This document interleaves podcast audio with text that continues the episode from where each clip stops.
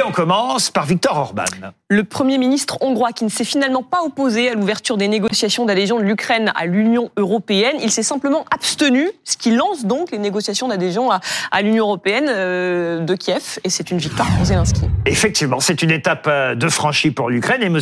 Orban prouve ainsi qu'il a besoin de l'Europe. Parce que euh, je crois que dans un premier temps, il avait plutôt envie de s'y opposer. Mais comme il a besoin de l'argent euh, de l'Europe, eh finalement, il, il n'a fait que s'abstenir, ce qui lance le processus de l'adhésion ukrainienne à l'Union européenne. Voilà, ça va prendre des années de toute façon, mais c'est un signe positif pour les Ukrainiens qui en ont bien besoin euh, en ce moment. Et qu'on oublie parfois un peu trop rapidement. Oui, alors, il y a quand même des conditions à remplir pour adhérer oui, pas fait. à l'Union européenne. C'est loin d'être fait. C'est loin euh, fait. Et notamment le, le, la corruption euh, qui euh, doit être euh, contenu au maximum. Enfin, Ils se sont beaucoup améliorés là-dessus d'ailleurs depuis le début de la guerre. Lutte, oui, mais en même temps, il y a euh, aussi quand même beaucoup oui, de soupçons de détournement ouais. des, mmh. des, aides par un, petit groupe de personnes euh, à la tête du pays. Donc ça, c'est quand même. Mais Volodymyr Zelensky doit... fait le tri quand même voilà. Euh, dans son entourage. En tout cas, je pense qu'ils ont un vrai sujet de ce côté-là. Après, c'est vrai que c'est l'occasion aussi de euh, rappeler qu'ils sont en, en réalité aujourd'hui en très grande difficulté face à la Russie, qui est en train de reprendre l'avantage dans la dans sa guerre contre l'Ukraine l'Ukraine et ils sont notamment à court d'armes et le soutien à l'Ukraine a beaucoup euh, faibli, Bernice. militairement Moi, je, parlant. Je vais ouais, être la, la, fausse note dans, dans le concert euh, d'unanimité. En même temps, le problème quand même de l'extension euh, toujours plus grande de l'Europe est, est, une réelle question. Il y a la Moldavie d'ailleurs hein, aussi qui est candidate. Donc, et oui, donc euh, non, le, moi je crois quand même que on, on ne peut pas non plus euh, entièrement se réjouir de voir toujours l'Europe s'étendre, s'étendre et euh, donc euh, bon. Moi, le visage suivant intéressera plus Monsieur Bauer puisqu'il s'agit du visage du fils de Michel Fourniret et Monique Olivier. Il a témoigné hier euh, au procès de sa mère, l'ex-femme de Michel Fourniret, on le rappelle, qui est jugée depuis plus de deux semaines euh, pour complicité dans l'enlèvement et le meurtre de trois jeunes filles, dont la petite Estelle Mouzin et Céline Olivier. Euh, voilà, dit plusieurs choses. Alors déjà, il appelle sa mère par son prénom et non pas euh, maman.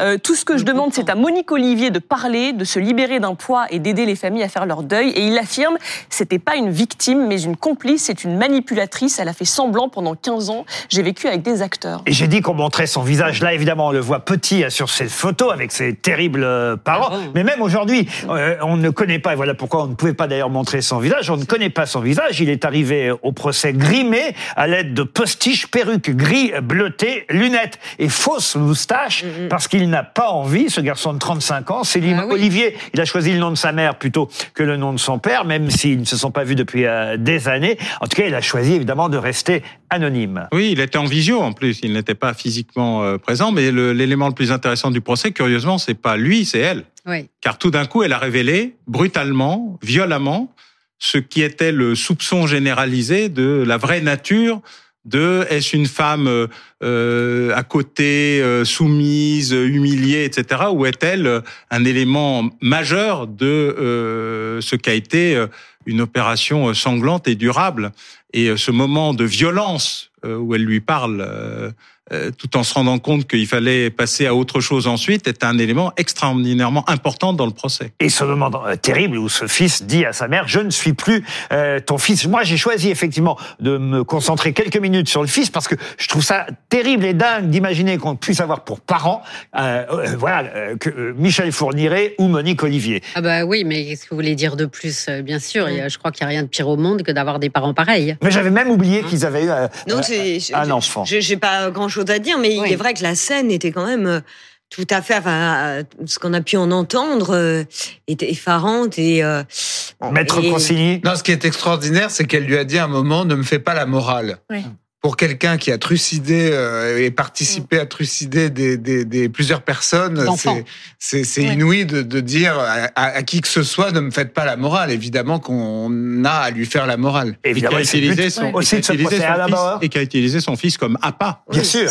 Ah oui, pour faire rentrer dans la fameuse camionnette euh, les futures victimes. Avant même qu'ils naissent d'ailleurs. Oui, oui. Ce qui paraît, ce qui paraît évidemment terrible. Autre visage, visage peut-être plus étonnant dans notre trombinoscope. Vous allez très vite comprendre pourquoi. Celui de Michael Schumacher. Parce que le 29 décembre prochain, ça fera 10 ans euh, qu'il a été victime d'un accident de ski sur les pistes de la station de Méribel. Et on avait un peu oublié ça et on ne voit pas les années euh, passées, mais c'est en lisant ce matin dans le journal L'équipe une interview de Jean Todt, qui a été le patron, on le sait, de l'écurie euh, Ferrari, mais aussi de la Formule 1 au niveau mondial. Et, et, il racontait ce matin dans l'équipe qu'il continuait à voir Michael Schumacher et il disait même, il ne me manque pas parce qu'il est toujours là. Sa vie est différente et j'ai le privilège de pouvoir partager des moments avec lui. Mais alors on se demande, évidemment, il ne donne pas de précision et on comprend. C'est euh, d'ailleurs tout à son honneur, car on sait très peu de choses sur la façon dont vit aujourd'hui Michael Schumacher. Et ça m'a tellement frappé d'imaginer que cet accident, je crois que c'était à Méribel, si ma mémoire est bonne, que cet accident ait eu lieu à 10 ans et il est toujours là 10 ans plus tard. Oui, mais vous dites on ne voit pas passer les années. Pourquoi? Parce qu'on ne voit pas son visage, parce qu'on ne le voit pas.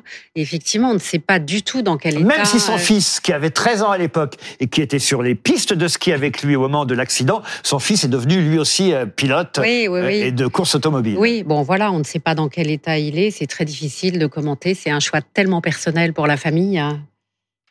Vous avez un mot à dire sur cette affaire?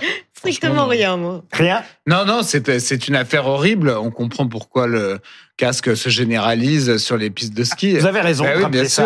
On en voit maintenant de plus en plus. Au fond, la sécurité, c'est aussi aussi de mettre un casque quand on fait du ski aujourd'hui. Autre visage maintenant, celui de Françoise Hardy. La chanteuse qui fêtera ses 80 ans en janvier, qui se confie à Paris Match. Elle lutte, on le sait, contre un cancer depuis euh, une vingtaine d'années. Françoise Hardy qui confie sa lassitude et qui veut partir sans souffrir. Voilà ce qu'elle dit aux journalistes qui l'interviewent. J'aimerais partir bientôt et vite.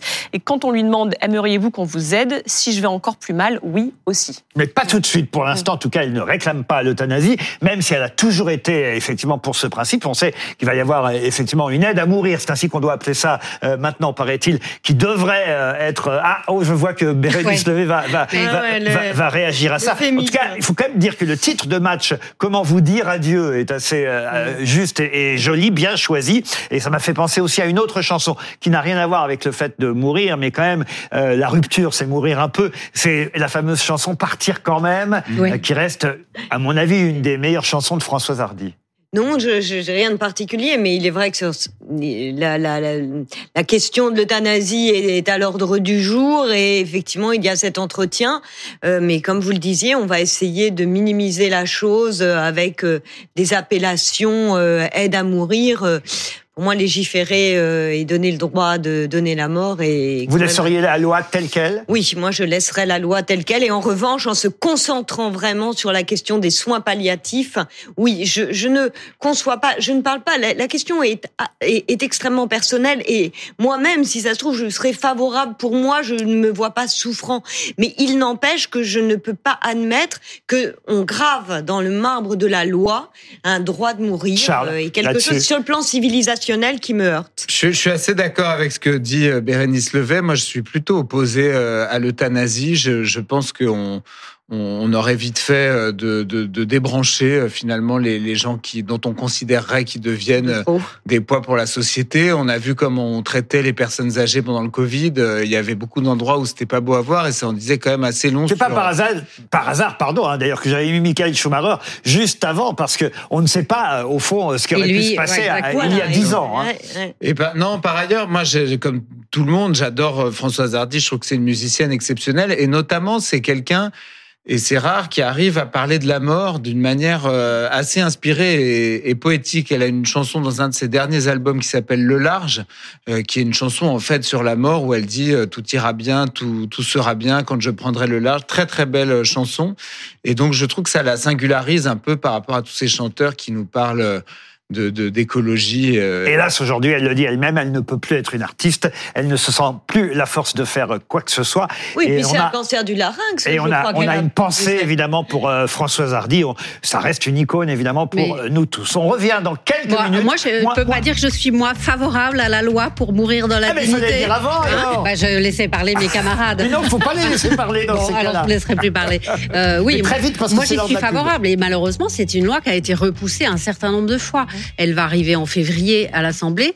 Il va falloir 18 mois de débat. On ne sait pas si, au bout du compte, elle sera vraiment débattue jusqu'au bout. Est-ce qu'elle sera adoptée? On n'en sait rien. Ça va mettre une bonne ambiance, euh, la loi sur la fin oui. de vie. Et c'est une promesse d'Emmanuel Macron à Lynn Renault, hein, je le rappelle. Donc on verra euh, si, milite, elle aussi. si tout ça va, va jusqu'au bout.